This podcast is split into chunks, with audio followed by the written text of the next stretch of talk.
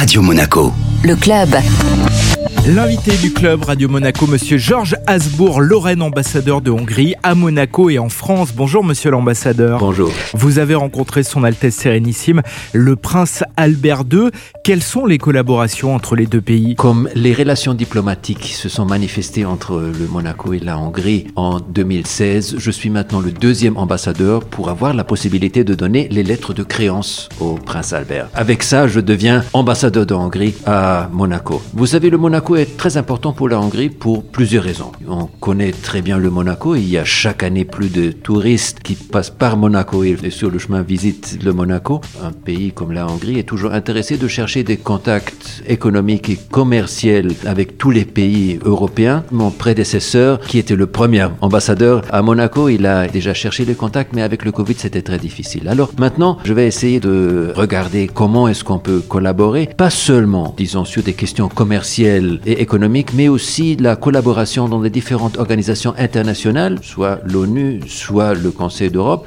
Et je vois beaucoup de possibilités où les deux pays peuvent collaborer dans le futur. Le Premier ministre de la Hongrie, c'est Viktor Orban. Les élus européens sont souvent critiques à son égard. Alors quelle est la position du gouvernement hongrois au sein de l'Union européenne? La Hongrie a reçu malheureusement dans les dernières années une critique parce qu'en Hongrie, on a un gouvernement qui est très fortement conservateur ça, c'est pas aujourd'hui la position mainstream dans l'Union européenne et pour ça, la Hongrie était euh, critiquée très souvent, mais il y a beaucoup plus de points qui nous réunissent que points qui nous divisent. Le président Macron, il a fait très clair avant qu'il a commencé sa visite à Budapest, euh, le 13 décembre de l'année dernière, que oui, il y a des différences politiques entre les deux gouvernements, mais la collaboration dans l'Union européenne et aussi la capacité des deux pays de collaborer pour le bien de l'Union européenne, ça c'est la chose qui est le plus important. Nous sommes des membres de la même famille dans l'Union européenne. Pour terminer,